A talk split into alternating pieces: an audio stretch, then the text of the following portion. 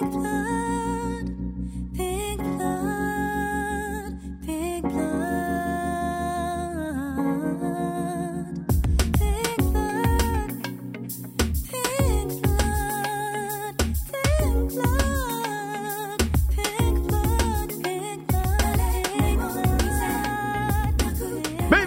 ao Chá de Trovão dos episódios 15 e 16 de Fumetsu no Hanatae. Eu sou o Thunder e eu ainda sou o Team Fushi. Eu sou o Rafa, o episódio que fala da Tonari fala dos grupos. O episódio que fala do grupo fala da Tonari. Fumeço tem que aprender a dar título pros seus episódios. Aqui é o Maurício e eu. Como é que a. a psicopata que foi, que foi quase morta pelo urso sabia a vida toda da Tonari? Hum, boa pergunta. Ou melhor, é, ela só sabia. Ela só sabia. Porque, tipo, ah, tá, eu vou tentar dar o benefício que no episódio 17 lá, né? Quando a gente viu que o episódio 16 deu um, um ganchinho aí pra abrir um pouco mais o do fato da psicopatinha lá, daquele negócio que só vai matar quando o roteiro quiser, porque é assim que funciona em Fumetsu. ah, ela ter um pouco mais de informações pelo cargo que ela tem e pelos contatos que ela tem, porque parece de fato que ela é uma, uma general e ela tem bons contatos e coisas do tipo, né? Então eu espero que. Eu sei que eu vou de- querer demais, mas eu espero que essa parte desse world building, dessa personagem, faça sentido para conectar as ações que ela tá fazendo. Porque, de novo, Fumetsu, né? É aquele negócio, é um perde ganha desgraçado. Porque enquanto em personagem você tá indo muito bem, em âmbito de construção de mundo você não tá indo tão bem assim. Mas esse episódio 15 e 16, ele continua nessa, nesse exercício do perde-ganha que a gente tem em Fumetsu, quando a gente olha pra coisas que às vezes deveriam acertar e não acerta, e às vezes o outro que erra, mas agora acerta. Por exemplo, o episódio 16, ele foi muito bom em acertar mundo e menos personagem. Aí o 15, ele tenta acertar personagem, ou, ou explicar porque a Tonari é uma babaca sem tamanho, sem igual, mas ele acerta algumas ações lógicas e raciona- é, é, é, reações e racionalizações do próprio Fushi, do, que, do, do ambiente caótico que ele tá vivendo. Cara, o Fumetsu tá muito estranho. E assim, a parte da Tonari, eu já quero tirar de, de- da- do caminho de uma vez, porque eu, primeiro, eu não suporto essa personagem. Ela é extremamente irritante e ela faz uma das coisas que eu mais odeio, que é truncar a história. Por quê? Porque sim, porque motivo pra truncar ela não tem nenhum, mas ela quer. É, mas quando você pega a sequência dela nesses dois episódios, eu fico com um pouco de pena, porque eu, ve, eu entendo o que você quer fazer com a Tonari dela de- da forma como ela viu essas máscaras por conta do pai dela e ela acaba meio que criando essas máscaras e essa nebulosidade no meio das informações é, por bandeja pelos ensinamentos. Eu acho legal. Só que a forma como ela faz aqui é tão gratuita e demora pra gente entender e, e ganhar algo em relação a isso futuramente que, sinceramente, pra mim essa personagem pode ir pros cafundó do inferno que eu não tô me importando. Quando ela morrer, eu não vou chorar, vou estar, graças a Deus. É que o anime faz questão de passar o quê? Quase dois, três episódios criando antipatia com ela, dela, pra no 16, olha só o passado triste. E, e o pior é que você pode fazer isso melhor. É, tem vários outros outros animes, One Piece tem um próprio exemplo de criar bastante antipatia pra, no momento da empatia, é, subverter essa, essa ideia. Então você tem os sentimentos conflitantes em relação a isso.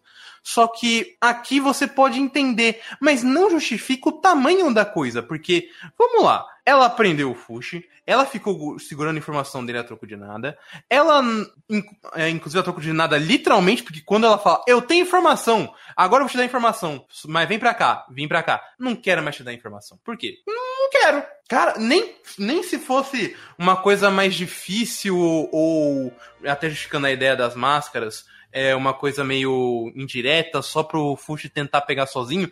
Não, é simplesmente, não quero falar, pau no seu cu, estou gastando tempo de tela à toa. É complicado porque os medidores, vamos dizer assim, pra essa personagem existir e agir são bem desconfigurados. Porque assim, é a Tonari, no âmbito da vivência que ela, que ela entendeu que usar máscaras e se aproveitar das pessoas e tentar tirar proveito do, de terceiros ou, e também respeitar as pessoas pessoas que estão dentro do grupinho dela, a, a ideia é interessante. A ideia até que ela é responsiva dentro desse mundo caótico. Só que para ela se tornar muito mais bem detalhada ou para os processos dela fazer mais sentido acima do próprio ponto de empatia ou não, aí você precisa de fato que o mundo seja bem concebido para aquela personagem fazer sentido naquele mundo e ela ser um produto daquele mundo e o pró- as próprias ações em utilizar ah, das habilidades de conversação que ela tem ou de tirar proveito das outras pessoas tem que ser coerente. Esses dois aspectos, por exemplo, eu posso usar uma dar um exemplo de uma obra que faz isso e muito bem, e esses dois pontos, que é o o. Oh meu Deus, esqueci o nome. É. Violent Saga. Violent Saga é que. Violent Saga é meio embaçado porque ele faz tudo bem. Mas, quando você tem antipatia com um personagem, é, e lá é muito didático em você aprender isso, é o personagem, primeiro, ele é um produto do mundo. Segundo, o personagem faz as ações dele sendo coerentes pelo fato dele ser o resultado desse mundo. A Tonari não tem boas ações, porque quando ela faz esse resultado de ser desse mundo, né? Ela vai colocar em prática o fato dela ser o resultado desse mundo, as ações dela de, ah, eu não quero, ou tá fazendo cu doce, ou tá só enganando o Fushi porque, porque ela gosta de brincar com a cara dele, foda-se, ou ah, ela tem que forçar um papel que ela está sendo incumbida ali de ser antipática. E aí volta num outro problema que Fumetsu não acertou com ela, que ele acertou incrivelmente com a Marte com o Gugu, que era o papel dessa personagem pelo Fushi. Qual é o papel que essa personagem tem perante o roteiro para ser apresentado ao Fushi? A Marte como o papel da mãe, o, o, o, o Gugu como papel do irmão, e ela o papel papel de trouxa, né? Porque, pelo amor de Deus. Não, papel de trouxa é o que ela faz com o Fushi e com a gente. É, exatamente. Ela faz o papel de trouxa. Eu- Aqui, teoricamente, ela deveria mostrar esse papel de como um ser humano pode ter outras facetas e ele pode não ser alguém confiável. E aí você tem que entender sobre as entrelinhas que essa pessoa tá falando pra você pra tirar esse senti é, é, essa hum, relação de troca, né? Eu vou trocar com você, onde eu vou ter que balancear a nossa conversa pra eu sair ganhando ou a gente sair de forma justa, porque você vai querer ganhar em cima de mim e eu vou ter que tentar ganhar em cima de você. Então o papel dela é esse. Só que a execução do- desse papel é difícil de acontecer, porque ele já é um papel difícil de executar e ainda você joga um estereótipo da personagem chata que acaba sobreter, é, sobreterrando todo esse é, essa proposta dessa personagem existir. Aí você junta com o problema de world building, sendo que ela não é um bom uma boa ah, ah, uma boa personagem que é produto desse mundo e o próprio mundo não foi bem estruturado para ela para ela ser um bom resultado da- dele também. Então você vai meio que fazendo esses passo a passos e vai voltando para ver quais são os problemas e aí você vê quer dizer, que a, a- o resultado desses problemas é essa personagem chata, porque não tem problema de você fazer um personagem chato. O problema é quando esse personagem é chato, mas não é funcional pro que ele quer fazer. E, É. sinceramente, nem precisa ser o mundo é, para ser concebido, porque, ah, claro, o Vinland Saga, por exemplo, ele faz isso extremamente bem e ele consegue concatenar os, os três elos de uma história muito bem.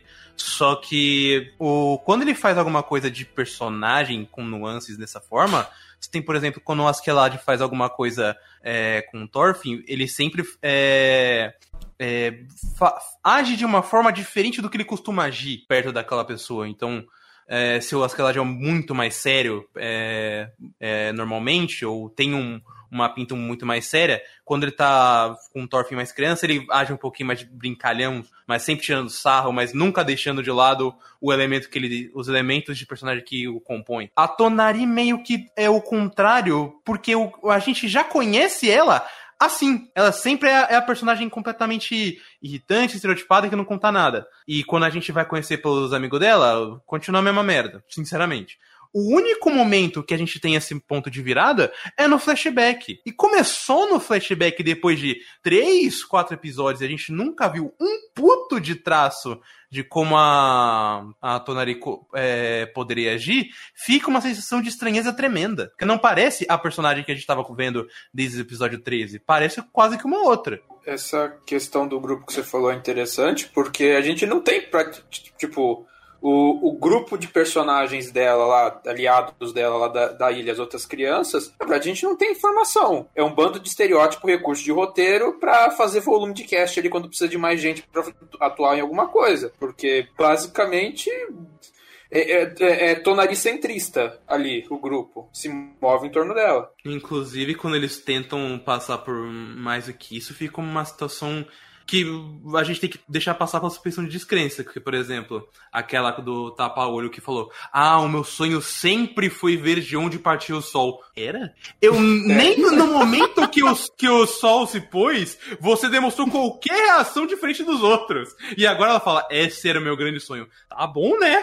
Tá Eu não dizendo- vou nem me meter. Exatamente. Engraçado que todos eles ali trabalhavam no tráfego de. que a- é o que dá a entender é que eles trabalhavam no tráfico de trazer pessoas pra dentro da ilha e curiosamente ele nunca saiu do barco quando tava amanhecendo ou escurecendo, né? Detalhes, querido. Isso porque o Fushi, quando chegou, já estava escurecendo. É, não É. É, mas eu também não sei. Aí, eu não sei se é meu cloistro ou se de fato o anime não mostrou. Se essa personagem do tapa-olho, ela também trabalhava nisso daí ou se, se era só a Tonari. Porque se eu não me engano, todas as vezes que a gente viu fora da ilha, era só ela. Era a Tonari e o mais gordinho, eu lembro que ele também Ah, tá. Então ela provavelmente talvez não tenha feito isso. Mas mesmo assim, é, fica naquele, naquela relação de eu não vi você fazendo, você tá me contando, né?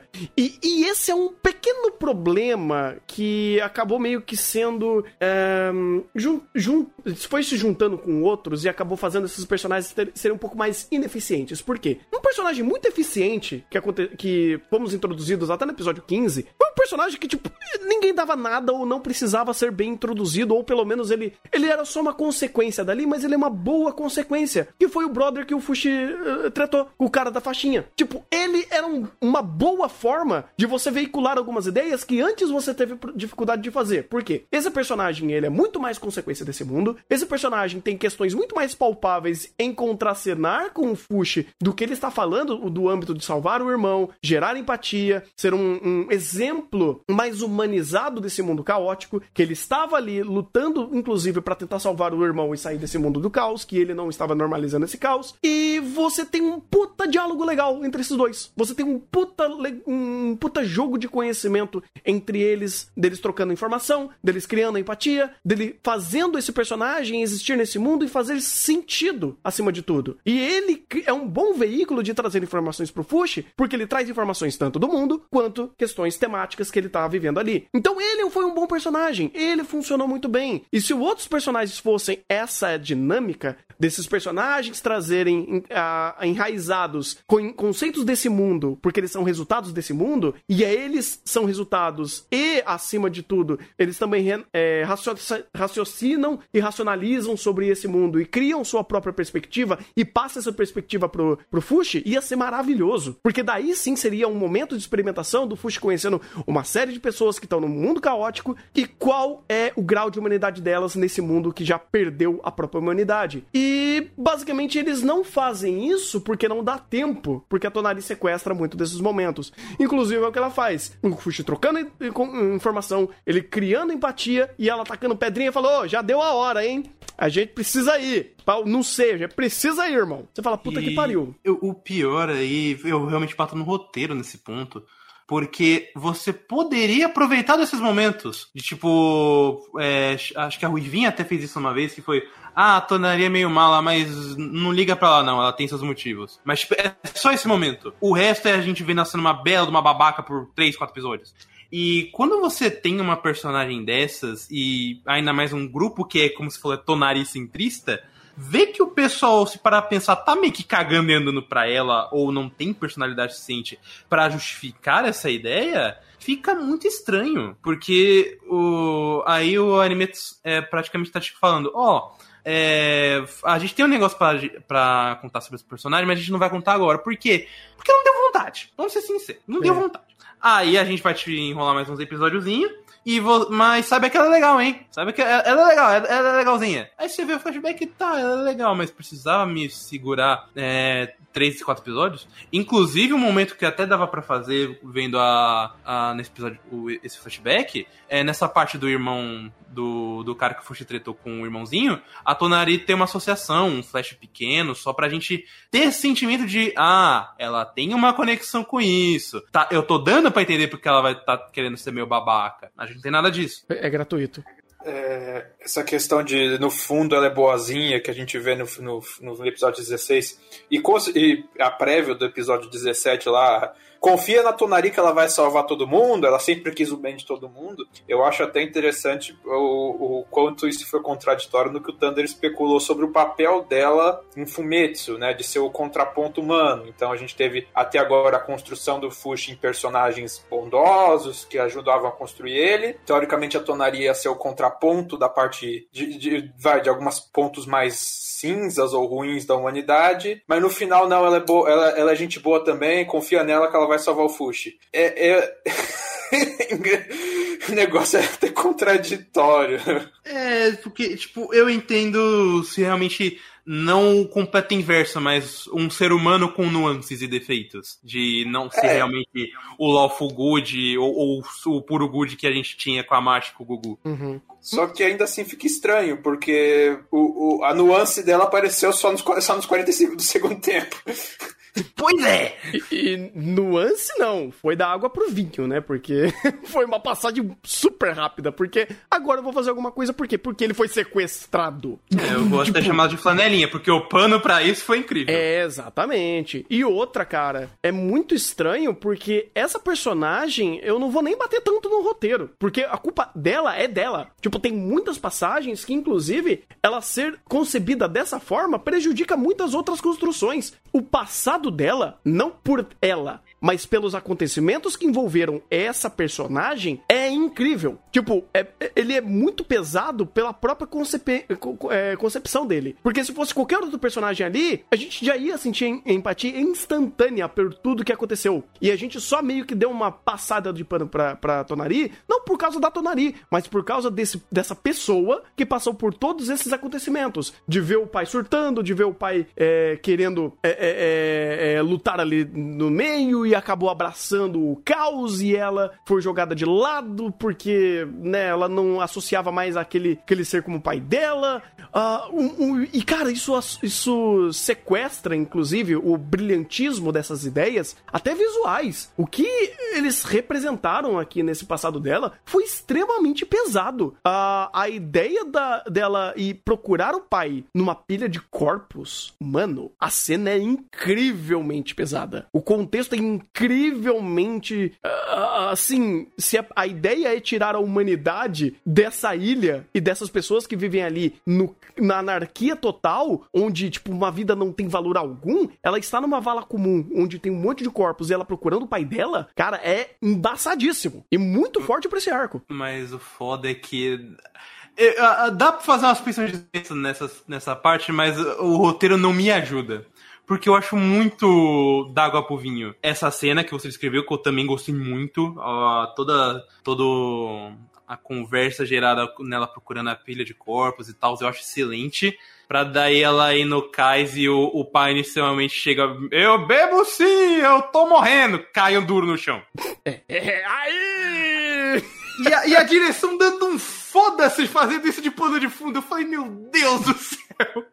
Nem pra conveniências me ajudam, parceiro. Isso é verdade, cara. Eu até tentei entender qual era a ideia do hum, do diretor, porque querendo ou não, o diretor ele meio que tava trabalhando bem seguindo a linha de raciocínio da Tonari, mas era uma péssima linha de raciocínio. Pelo menos ele tinha coerência, porque ela meio que deu foda-se. Ele, ele deu foda-se junto com ela. E o foda-se, querendo ou não, na ideia de des- desapego e se desprender do, da figura do pai, ele faz sentido. Eu, eu vejo o que a direção quis fazer. Só que o contexto não ajuda pra fazer esse tipo de, de perspectiva. Porque, querendo ou não, é aquele negócio. A perspectiva da personagem é uma bosta. E fazer a cena desse jeito é coerente, mas fica estranho, porque a personagem é uma bosta. Então, meio que fica nessa ideia que você falou, da brincadeira que você fez. É é ruim. É coerente, mas é ruim por causa da personagem. É, e não, não só pela personagem, pela própria forma como ele tratou mesmo, porque eu entendo que essa ideia da, do desapego, da, dela ver agora o pai de uma forma muito mais seca. É, caralho, o cara de pano de fundo meio bugado na conveniência completa de ela chegar naquele momento. É. E, e o pior, acho que não é nem ela. É os caras junto falando no, em alto e bom tom. Ô, ele caiu, né? O veneno funcionou. É, mano, vamos jogar ele aqui na água, bora!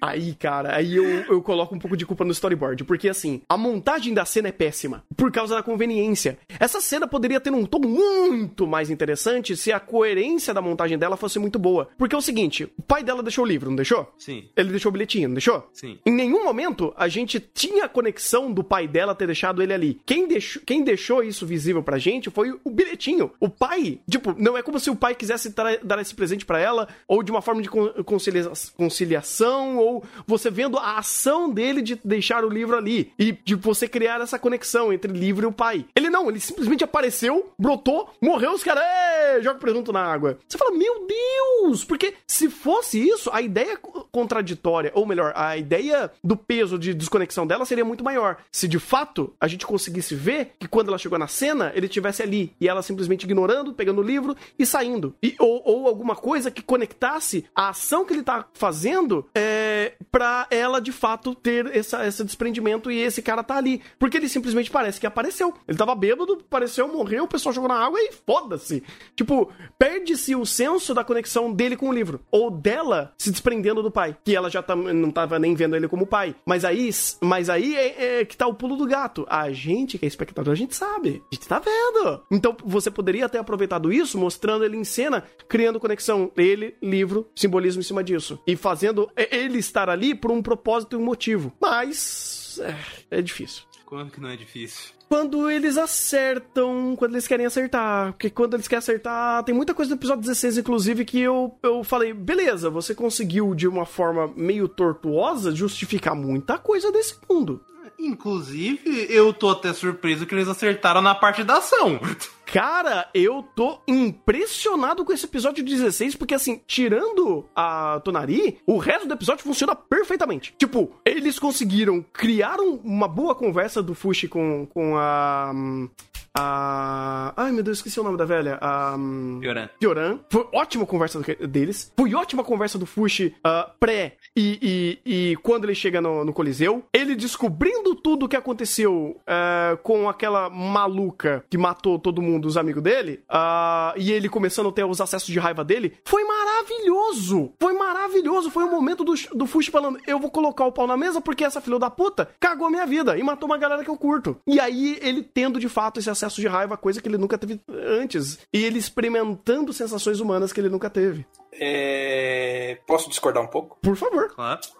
Ah, só antes disso, só deixar registrado que maldita construção de cena que não funciona naquela coisa do barco da Tonari. Se você reparar demais, você percebe que a cena não faz sentido, mas isso é padrão fumete. Exato. Ah, ah, o... A questão que eu, que eu faço objection aqui, que tudo funciona, é que vocês perceberam que esse maldito sonífero é seletivo, né? Sim. Seletivo? Sonífero é sele- bem do seletivo, inclusive. É. Porque vamos funciona lembrar que. quer que funciona. P- Vamos lembrar, Thunder, que o sonífero tá na comida. Eu achei uma bosta tacada de ter lembrado, só que tem um detalhe. Hum. O Fushi está acostumado com aquele sonífero porque ele come aquela comida. Sim, já é mostrado em vários episódios aí, não só nesse, em alguns episódios pra trás já foi mostrado ele comendo de boa aquilo. Sim, sim, isso sim. E aí ele cai com o sonífero pra, da Hayase. Eu pensei que era outro. Era o mesmo. Ela Era o até mesmo? fa- usou a mesma frase. Ah. Ela faz questão de falar que é o mesmo. Ah, então. Eu, eu me enganei. Eu me enganei. Porque eu pensei que era, era outro. Porque assim, se essa personagem é tão Big Brain assim, ela já deve ter percebido que o sonífero que ela fez não funcionou. E ela iria pegar um mais forte e alguma coisa que realmente derrubasse o Fushi. Por isso que pra mim fazia sentido o fato dela ter tentado derrubar o Fushi. Um sonífero. Nossa, agora- piorou um pouquinho. Faz, faz sentido ela usar o sonífero, porque se ela se ele é imortal, não- ela não vai vencer ele matando. Sim. Ela vai ter que vencer incapacitando. Sentido faz. O problema é o roteiro nos lembrar, fazer questão de nos lembrar nesse episódio desse sonífero específico e, e mostrar a seletividade dele. Que uma hora o Fush está suscetível a esse sonífero e outra hora não. Hum, Então, foi basicamente eles querendo usar o mesmo elemento pra resolver o problema que não era pra resolver, porque agora não é, o problema não é ele cair por causa de um, de um veneno, o problema é ele cair por causa do mesmo veneno. Exato. faz sentido, faz sentido. Eu não tinha prestado atenção, pensei que era outra coisa. Que bizarro, que bizarro. ai, ai, puta, que merda, cara, que merda. Ah, mas é aquele negócio, velho. Esse daí eu entendo que é um problema e é- é- pelo menos essa luta toda ele meio que cria de uma forma muito fácil um vilão pra história ou alguém que realmente vai ser um contraponto pro Fushi que vamos combinar é muito melhor que os Knockers.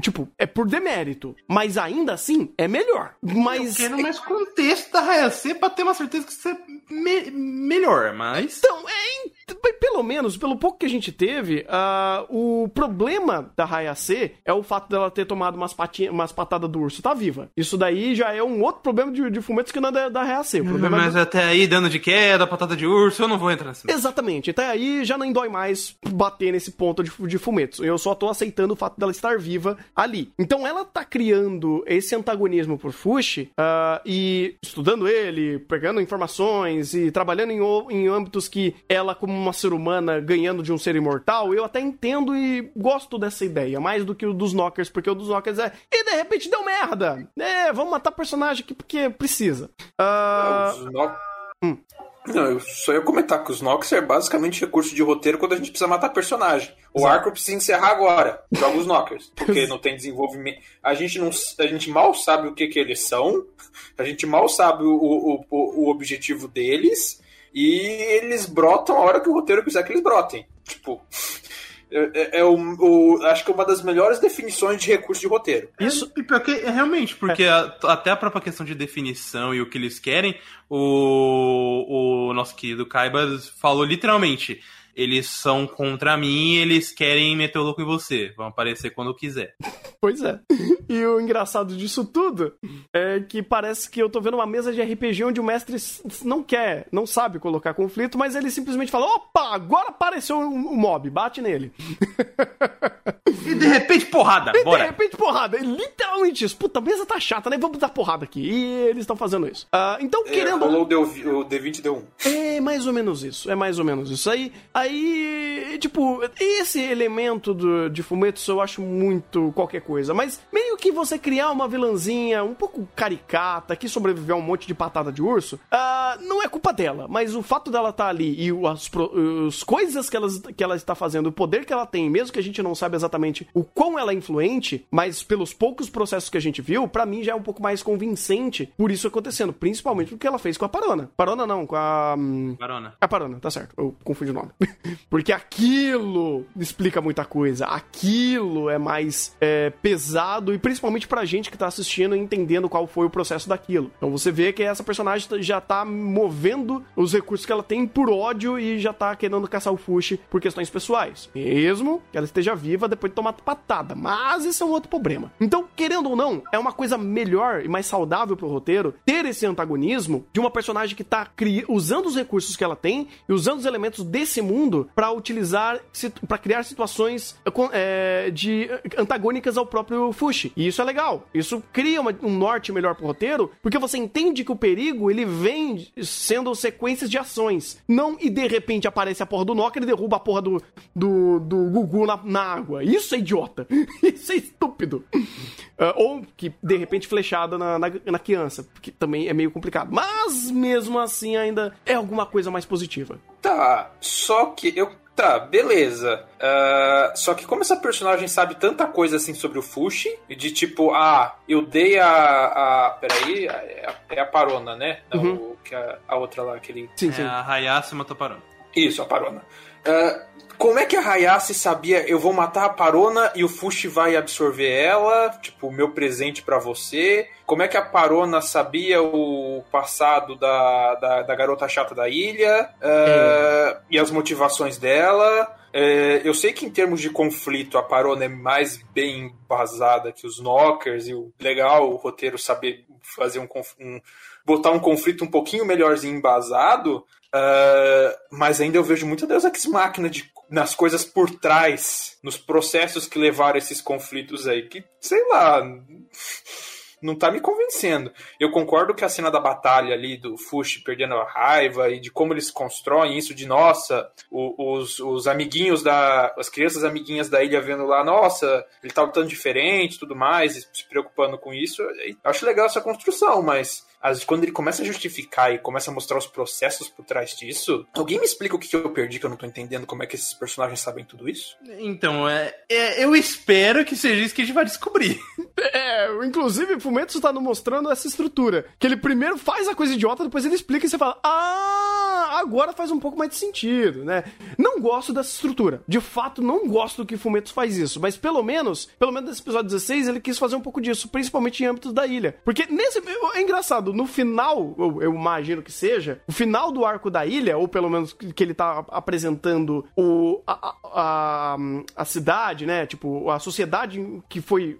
que é formada essa ilha, no último momento ele explica e respalda muita coisa que ficou meio esquisita. Então você fala, caralho, você vai primeiro fazer a gente ficar com esse pensamento esquisito pra depois justificar? Aconteceu algumas coisinhas, inclusive, assim, com o arco do Gugu. É, não gosto dessa estrutura, não acho que ela é funcional, não funciona pra nenhum anime, eu acho. Mas ele tá tentando seguir nisso. Então, meio que esses deuses ex-máquina da. da. Da. hum, Rai- é, Hayase, ele pode acabar explicando, mas eu tô contigo também, Maurício. Eu acho que é muita informação tirada do cu pra esse personagem. Porque o pior de tudo acaba sendo informações meio incoerentes pra gente, né? Porque acho que, como, acho que você mesmo se surpreendeu nos episódios passados de, ué, de repente o Fush pode se transformar na Parona? É. Tipo, nem a gente tava sabendo disso, de repente outro personagem brota já sabendo disso, e, e, e- e vai essa, esse, esse Deus Ex Máquinas de informações que você fala, tá, Fumetsu, uma hora você me explica isso daí, tá? Por favor.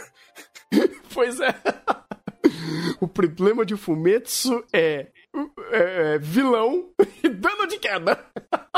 É. E patada de urso tô vendo agora. os Knockers chegando aí. E explicações. Eu acho que Fumetsu tinha que a- a- a- é, adotar a política de Hello World, onde as explicações não são necessárias. Porque Não! quando explica é difícil. Não, peraí, ele tenta. Ele, às vezes ele acerta. Quando ele explica. Às vezes não é sempre, entendeu? mas e esse às vezes ainda é bem pouco. É, não, pois é, pois é. Mas esse episódio 16 tentou. Ah, pelo menos em âmbito, é aquele negócio. Você fala, caralho, tem dúvida na minha cabeça desde o primeiro episódio desse arco. Aí esse episódio ele meio que sana algumas dessas dúvidas e, pra mim, pelo menos, é, fecha de uma forma mais positiva o âmbito de construção de mundo que ele tava devendo até então. E ele faz isso no final. Não faz sentido. Mas agora ele abriu um outro, uma outra aresta aqui da Hayase e aí provavelmente ele vai explicar isso só quando for terminar o arco da Hayase. Aí vai ser uma merda de estrutura, mas eu ainda prefiro isso do que Hello World, que pelo amor de Deus. Calma lá, não, va- não vamos deslanchar, é, é, é, bater tanto em fumetos assim. Calma lá. Mas você sabe que eu adoro enfocar proibidos aqui? Porra, mas aí é desproporcional, né? Daqui a pouco você tá Ah, independente, é uma, é uma associação. Ai, meu Deus do Olha, céu. eu acho que Hello World sabia fazer cenário. Não, definitivamente não. Sabia, Peraí, o cenário cenário- sabia. Ah, tá. É, layout de ambiente, você diz. Isso, porque Ah. é uma coisa que Fumetsu erra. Ah, tá. Não, isso sim, isso sim, eu concordo. Como é mas que o, o- o- comparar um filme com puta do orçamento, com puta de um diretor com É, Fumetsu não. é triste. Não, não, é porque eu pensei que era world building. Aí. Calmou! Eu preciso lembrar. É, é- é- é triste comparar anime com filme, mas eu preciso lembrar das- dos objetos de Shoringan no cenário de Fumetsu. É, ou aquele puta deserto com uma moita ali. De repente o pai bêbado não tá tão ruim? Então, de repente, o, o pai bêbado, que você pega a primeira cena que foca no Kais. O Kais é de um jeito. A, a- a- meu Deus, eu esqueci o nome da personagem, tá osso. Ah, Tonari? Tonari? Tonari. A Tonari pega o livro, a câmera no mesmo ângulo, o Kais já tem umas docas ali pro fundo de onde, quando ela vira, muda a cena, o pai brota andando, e daí quando aparece os dois caras ali, joga o pai no oceano, a Tonari foca na Tonari de novo e o Kais já mudou de novo. Você fala, meu Deus do céu, faz uma plantinha, um rabisquinho pra saber quantas docas tem o Kais, se a madeira tá pra direita, tá pra esquerda. É, só Faz uma linha. Não precisa ser desenho mesmo, faz uma linha pra saber como é o cais, cara, porque tá perdido. Não, é. Eu podia reclamar horrores dessa ilha, porque eu não entendo até agora como esse sistema funciona. Porque é, é só. É só, só cascalho essa ilha. Não sei nem o que, que eles plantam aí, né? Como é que funciona esse negócio nessa ilha, porque, bem, não posso reclamar de cenário em Fumetsu, né? Porque, pelo amor de Deus. Eles plantam no- nos defuntos. Nossa, que erro horroroso do Kais. Agora eu percebi. Irmão, é feio o negócio, hein? Mas pelo menos é feio, mas é um feio que tá ali de fundo. Não é certas portas de outros animes proibidos aqui. Ah, mas é, o, erro- o erro tá ali de fundo, tipo o pai bêbado morrendo ali. Exatamente, o erro tá ali de fundo.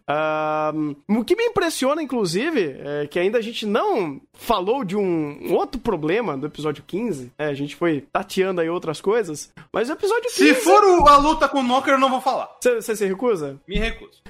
Porque Aquilo ali é o de sempre, cara. É. Um monte de, de, de erro olho de ano aleatório. Vai, uma a coisa que eu achei foda-se é o, o, o Oniguma de pedra sendo preso por duas catapultinhas de merda de madeira. Uhum. Tudo bem. E o, re- o resto é o, é o que a gente sempre bateu. Eu não vou bater nisso. Eu Olha. Não, pode falar, porque eu acho que. é, eu, eu vou fanficar sobre isso e sobre a abertura. Maravilha. Então, ó, basicamente, eu tava. Eu tô no mesmo do Rafa, porque é o seguinte: o que ele fez. é, ele já fez isso de novo. Muita gente falou, nossa, Thunder, vai ser o pior episódio de Fumetsu. Eu falei, gente, ele só fez o que ele já fazia. O problema aqui, desse momento, dessa luta contra esse Knocker, não é o que, é o como. O que, eu gosto da ideia. Eu gosto. E, e essa ideia meio que. Olha que eu vou falar. Tem uma linha lógica, tem uma linha de raciocínio pelo que tá acontecendo e como eles estão se, se envolvendo com isso. Eu não. A, a flecha de, de, de granada, nem tanto. Aí já, já é demais, mas é o como isso, não é o que. O que é? Apareceu uma ameaça na, na- nesse, nesse lugar, ninguém sabe o que é, todo mundo vai juntar pra quebrar esse bagulho na porrada. Tipo, todos os aldeões, né? O, o, o povo dali se juntar pra f- enfrentar um bicho que é gigantesco e sobrenatural é, e tentar salvar, né? Tentar é, proteger aquele lugar, eu acho que faz sentido. Porque se os caras é, meio que se juntam pra, criar, pra hum, destruir um mal maior, beleza. É, agora, o como? Ah, não, aí já é o que a gente já tava tendo de problema desde sempre em, em Fumetsu, com problemas de é, construção de conflito e construção de, construções de luta. Aí a gente vai reclamar de novo do me- mesmo problema que aconteceu no- na luta com o Gugu, é o mesmo problema que aconteceu com. ah, qual que foi também? As duas lutas do Gugu, no caso, né? Todas as lutas do Gugu, a, a parte da Marte, o, o- quando eles enfrentaram o Oniguma mesmo. Isso. É, É, o, né? único, o único que foi bem feita, a única luta que foi bem feita de Fumetsu foi. A, eu acho que a primeira vez que ele lutou contra o Knocker, que ele, ele usou até a Marte pra, pra dar o, o golpe final, porque ele tirou o núcleo de, de dentro da, do, do urso. Aquilo foi excelente, foi maravilhoso. Você fala, porra, parabéns, diretor de Naruto, mandando bem.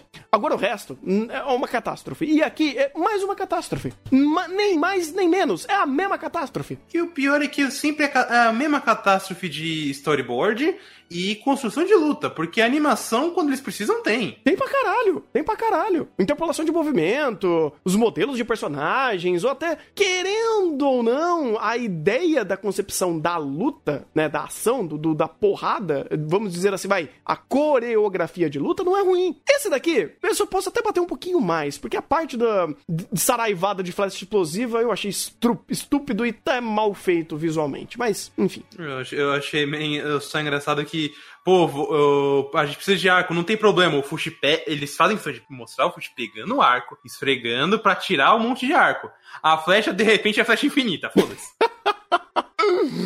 Ah, eu, como mestre de RPG, posso dizer que é um saco você ficar contando flechinha que seus jogadores soltaram. Então.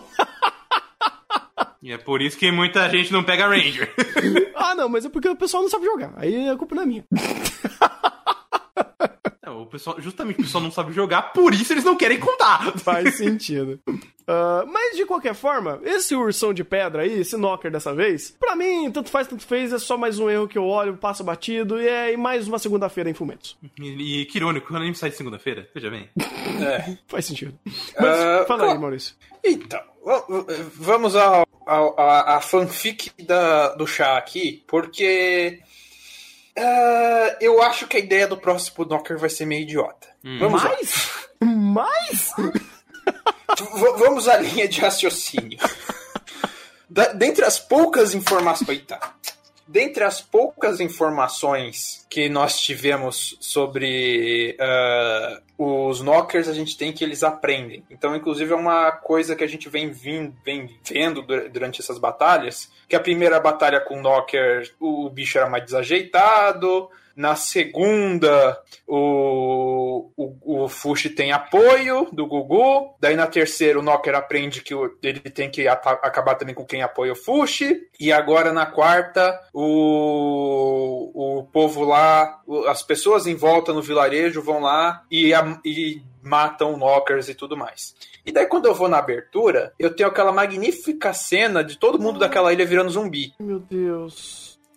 Eu acho que alguém já entendeu onde eu quero chegar. Ai, puta, eu não, eu não queria lembrar do zumbificação, cara. Tem um spoiler de Fumetsu que vai Hum. até mais além do que isso, mas dá pra encaixar nisso aí. Ai, meu Ah, eu não sei se eu acertei, mas eu tô desconfiado que a próxima vez que alguma coisa, a próxima batalha com esse Knockers aí, a grande catarse vai ser essa. O Knocker aprendendo que ele tem que, que se ele quer destruir o Fush, ele tem que destruir todo, tudo ao redor e utilizando as pessoas que o Fush tem empatia, digamos assim, tem algum, algum apreço pra lutar contra o Fush e a gente vai ter alguma tentativa de emoção barata com isso. Jesus. Você Essa é acabou... minha fanfic, se isso se confirmar, não é mérito nenhum. Não, é mérito sim, cara. É mérito.